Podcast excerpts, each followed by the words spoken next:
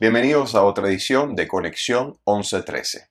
El día de hoy vamos a hablar acerca de la coinfección del virus del herpes y la infección por VIH. El herpes, ese virus que todos odiamos, a todos le tememos, es un virus visible, es un virus que está en los labios. Muchos dicen que fue por el sol, o fue porque estuvieron en, la playa, o les dieron un beso. Hoy el doctor Mario Comeña nos va a aclarar todas las dudas que tenemos acerca de este virus llamado herpes que todo el mundo odia. Cuéntanos, Mario. Gracias, Elías. Varias cosas con el virus de herpes simple. Es una de las infecciones más comunes en el mundo.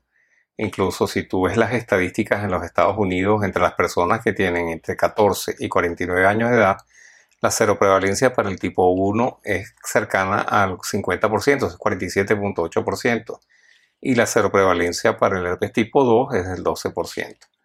Cuando vemos en cuanto a lo que es la coinfección, o sea, la coinfección de VIH con virus de herpes simple en cualquiera de sus formas, vemos que la seroprevalencia para cualquiera de las dos puede llegar hasta un 95% en las personas que viven con VIH.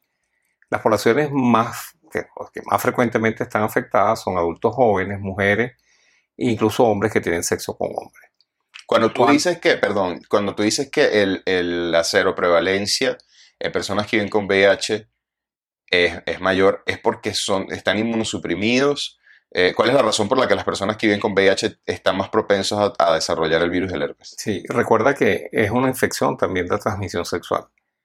Eh, hay dos formas. Normalmente el herpes tipo 1 está más relacionado con el herpes labial y evidentemente se puede transmitir por el contacto con otras personas a través de los labios. Y el herpes tipo 2 es el que produce el herpes genital. El comportamiento entre una y otra es diferente. Probablemente el herpes tipo 2 es un poco más agresivo, produce más molestia, más dolor y tiene más recurrencia o tiene más crisis, si lo quieres llamar de alguna forma. Y eso no quiere decir que eventualmente una persona pueda tener un herpes labial y no sea tipo 1, sino sea tipo 2. Eso te iba a preguntar, que si había transmisión de labios eh, en zona genital y viceversa. O sea, independientemente, digamos, sea tipo 1 o tipo 2, no depende del área donde se encuentra. Eso es correcto, no depende de la localización. El hecho de que esté en el labio no quiere decir que por estar en el labio es un tipo 1. Puedes tener herpes en los labios y puede ser un tipo 2 y viceversa. No quiere decir que si tienes un herpes en la zona genital, no puede hacer un herpes tipo 1. El tipo 1 y el tipo 2 es la diferencia que hay entre los dos subtipos de, virus de herpes simple.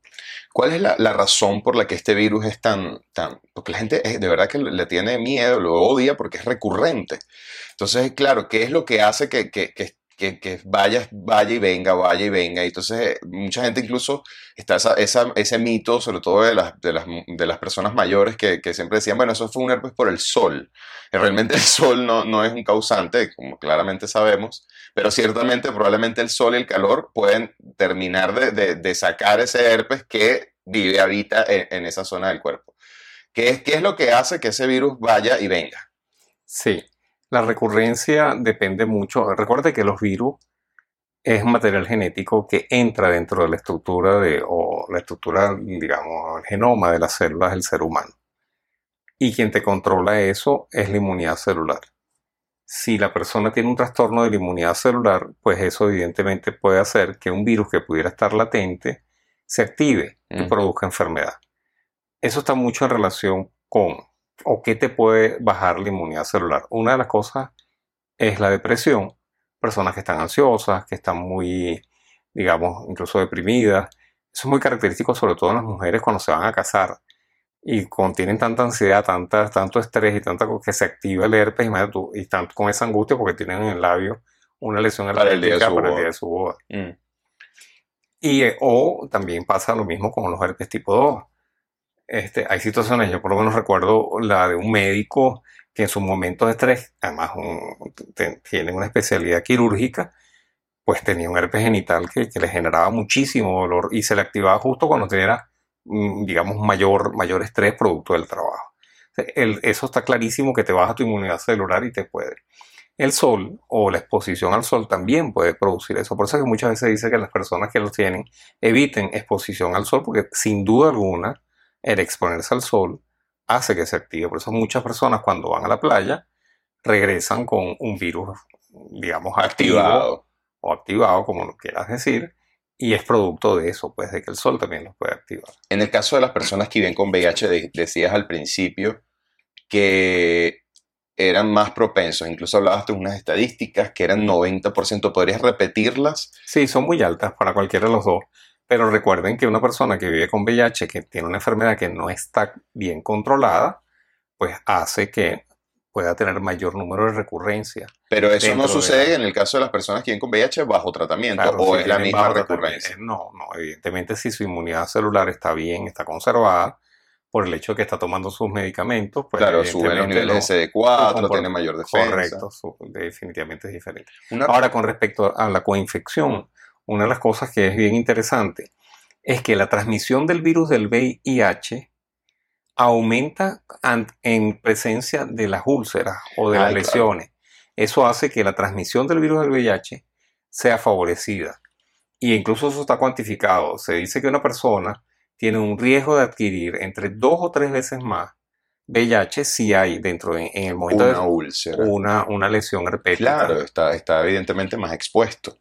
Mario, una duda que, que seguramente muchas personas tienen. La diferencia entre este herpes, esto es lo que nosotros conocemos como herpes simple, y el herpes zóster, ¿son hermanos, son primos? Sí, son todas las familias de la misma familia de herpes, el virus de la varicela, que es un herpes virus, el virus, el herpes zóster, que también es un herpes virus, son diferentes tipos dentro de la misma familia que producen diferentes formas de enfermedad. El herpes simple, lo que más frecuentemente produce son este tipo de lesiones, que son vesículas, este, que a veces son dolorosas, son múltiples, polimorfas, y tienen un curso que puede durar entre 5 o 10 días, después hace una fase de costra y desaparecen. Lo que habíamos hablado hace un rato es que las herpes tipo 2 usualmente son un poco más, digamos, un curso es un poco más agresivo, son más, digamos, más, más- más- generan más dolor, generan más adenopatía y evidentemente producen también un mayor número de recurrencias.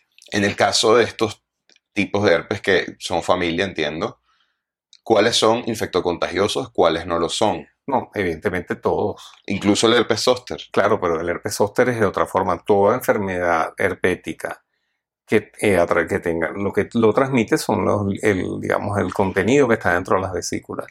El ponerse en contacto con esto, incluso con la lechina, que también es el, el virus de la varicela, también es un herpes virus. En el momento en que se transmite, eh, sobre todo este líquido que está dentro de las vesículas, puede ser o es en lo que le transmite a la otra persona. Ok, pero en el caso, por ejemplo, del- del- de la llamada culebrilla, que es el herpes zóster, primero vamos a, a- tratar de, de- de que me expliques un poco este, este mito. ¿Es cierto que una persona que haya tenido lechina en, en- en la edad, en edad en- digamos, durante su infancia, en la edad adulta puede desarrollar herpes zóster o eso no es Sí, verdad? eso es una teoría. Es una teoría, ok. que no está, no está comprobada. es verdad que una persona que tuvo lechina de niño eh, es difícil, o mejor dicho, una persona que, que tiene herpes zóster no se contagiaría de herpes zóster si tuvo lechina de niño.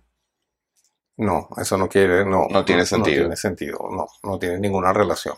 Lo que sí es que hay una teoría, como tú muy bien dijiste antes, que es que el herpes zóster, como normalmente se, digamos, se, se manifiesta en personas de mayor edad, es una forma de reinfección por el virus de la varicela. Son personas que ya las tuvieron, que se vuelven a poner en contacto con el virus. Las personas cuando ya tienen más de 50 años, pues tienen una inmunidad celular un poco más comprometida y la forma, la manifestación, digamos, de esta enfermedad es distinta. Toma, digamos, la zona de, un nervio, pero no es, mm, digamos, eso todavía no está del todo comprobado.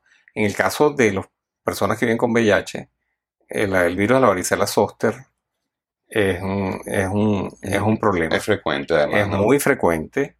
Y de hecho, una de las cosas que es bien interesante, que una persona menor de 50 años que haga o una, un herpes zóster o una culebrilla, es mandatorio hacerle una prueba de VIH. Porque eso quiere decir que esa persona puede tener un trastorno de su inmunidad celular. O sea, que puede estar inmunodeprimido. Por eso para nosotros es importantísimo hacerles esa prueba. ¿Tiene alguna edad específica para que puedan considerar eso? No, menos de 50 años es lo que está establecido.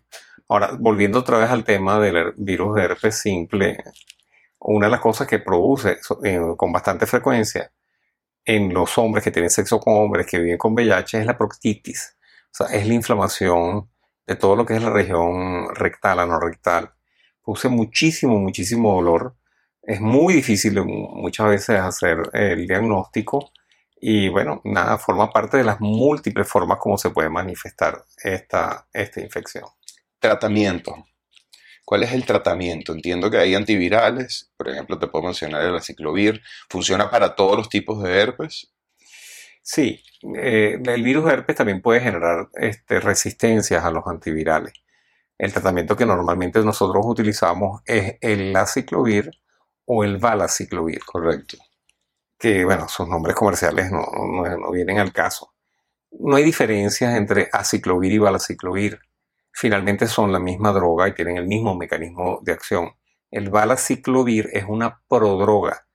Lo que facilita es su farmacodinamia, que cuando la persona se toma el medicamento, logra de forma más fácil tener mayores concentraciones, pero finalmente en el organismo se transforma en aciclovir. Ese es el tratamiento de primera elección. ¿Pero es el tratamiento que se utiliza para todo tipo de herpes? Sí, Sí, eso es el, es el que se utiliza para, tanto para el tipo herpes eh, tipo 1, tipo 2, herpes, zóster, varicela también se utiliza. Es el tratamiento de elección. Ahora, eh, puedes utilizar independientemente el aciclovir o el valaciclovir pero depende un poco del tipo de infecciones o de las recurrencias. Ah, profundízame un poco más de qué otros tipos de tratamiento hay además del aciclovir. Claro, el aciclovir y el aciclovir, también está el Foscarnet, que eh, evidentemente en Venezuela no tenemos acceso a este tipo de medicamentos. ¿Es superior?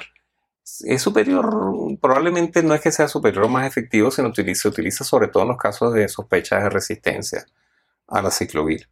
Ahora bien, hay que ver qué tratar. Muchas, una de las cosas que es importante es tratar el primer episodio se dice que uno tratar el primer episodio hace que disminuyan las recurrencias. Por otro lado, existe la forma de tratar la crisis y también aquellas personas que tienen formas recurrentes, más de cinco veces al año, crisis por aparición de herpes, tanto labial o genital, uno puede tratar este, lo que nosotros llamamos, o se le coloca un tratamiento para prevenir esas recurrencias. Eh, normalmente podemos dar tratamientos por seis meses o un año e incluso más tiempo y eso hace que no tengan tantas crisis y realmente es efectivo. A veces la gente se sorprende cuando uno le dice, mira, tienes que tomar seis meses o un año de tratamiento con aciclovir, pero eso está establecido. Y eso es lo que nosotros llamamos una terapia supresiva. ¿Qué pasa con la, con la varicela que no es recurrente? ¿Es el único que no es recurrente? Sí, bueno, porque se genera una inmunidad lo suficientemente, usualmente es una enfermedad, digamos, de, de, niños de edad pediátrica y de adolescentes, en ese momento hay una buena inmunidad y se generan anticuerpos lo suficientemente buenos como para, digamos, prevenir. No, incluso han dicho, no sé si es también un mito, que es mucho más benigna la enfermedad cuando está en el periodo de, infancia. claro, absolutamente, porque la inmunidad celular de las personas es mucho Incluso mucha gente hace fiestas de, de, de, y los invitan. y cuando le dan a personas mayores, evidentemente la enfermedad es mucho más agresiva. En el caso de la prevención, sea, porque estamos hablando de las fiestas y, de alguna manera tú dices, bueno, voy a llevar a mi hijo de una vez para que se pueda, se pueda infectar con el virus de la lechina y podamos salir de eso, como dicen muchos realmente, padres. Realmente no hay una profilaxis. No, pero, pero ¿cómo lo previene? O sea, ¿cómo lo previene una persona? Un poco, un poco no es como, como otras enfermedades virales que tú pudieras decir, bueno, este, puedes de alguna manera prevenirla con algún tipo de tratamiento o tomando ciclovir o algo de esto, pues realmente no hay nada escrito que existan eh, profilaxis con fármacos antivirales para poder prevenir la infección por este virus. Se han probado con incluso geles que contienen tenofovir o, algún otro eh, antiviral, pero no ha demostrado que sea efectividad o que tenga. O sea, que aquí lo que hay que usar es el sentido común, ¿no? Si tienes una persona que ves que tiene un herpes, pues evidentemente no, te no le beses. Claro, o utiliza algún tipo de, digamos, de mecanismo de barrera como es el uso del preservativo, definitivamente. Claro, el preservativo en la zona genital, pero ¿qué pasa con la boca? O sea, en la vida es lo más complicado. Un poco, un poco estar prevenido y que la pareja esté, digamos, también el que tiene una lesión herpética, pues evite tener que su pareja esté en contacto con, con él o con ella y así evite la transmisión del virus una a la otra. Hay una cosa bien importante también, que todavía no existe una vacuna efectiva para prevenir la, el, el virus de herpes simple. Mm, eso es importante. Incluso existe la vacuna para la varicela. Sí, para varicela la hay, incluso hay vacunas para varicela zoster. Existe una vacuna que también te puede, puede prevenir la culebrilla, por llamarlo de alguna manera. Pero para virus herpes simple no existe todavía ningún tipo de vacuna que pudiera ser este, efectiva. Dentro de las cosas, digamos, o las digamos, otras mm, estrategias que uno pudiera utilizar para prevenir la transmisión del virus es la circuncisión masculina. Ah, pensé que ibas a decir la hierba mora. no, se utiliza mucho en efecto. Y, y es muy popular y, y, realmente lo que tiene es que tiene una actividad astringente. Sí, entiendo que, hace astringente y, que hace calma los dolores. Y, alivia. Realmente, y se utiliza mucho popularmente, y no solamente en Venezuela, sino en otras partes del mundo. Y es muy popular, muy popular, o sea, es una, es una, se utiliza con muchísima frecuencia, pero realmente lo que se ha visto es que disminuye, o sea, seca la, la, las vesículas y el tiempo, digamos, de duración de la enfermedad es mucho más corto. No, y llama la atención que la hierba morada siempre acompañada de una oración. sí, bueno, ahí sí. Este ahí no hay ninguna teoría comprobada. No, absolutamente. Hablabas de la circuncisión y te interrumpí. No, no, no. La circuncisión, entonces es un, mecanismo que puede... uno de los mecanismos que ayuda a disminuir eh, diferentes tipos de infecciones de transmisión sexual, como es el caso del VIH, como es el caso de VPH, y también dentro de este grupo está incluido el virus herpes simple. Es una buena, digamos, una buena estrategia para prevención. No un 100%, pero sí. Sí, sí bueno, lo que evite, pues siempre es importante.